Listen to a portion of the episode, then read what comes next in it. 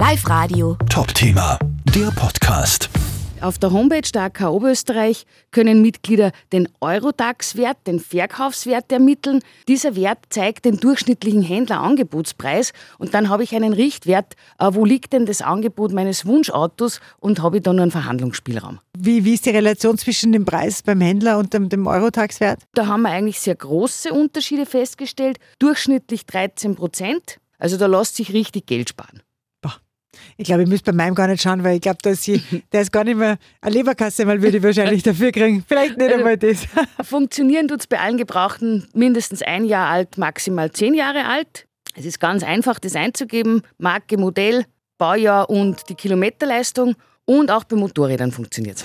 Live Radio. Top-Thema, der Podcast.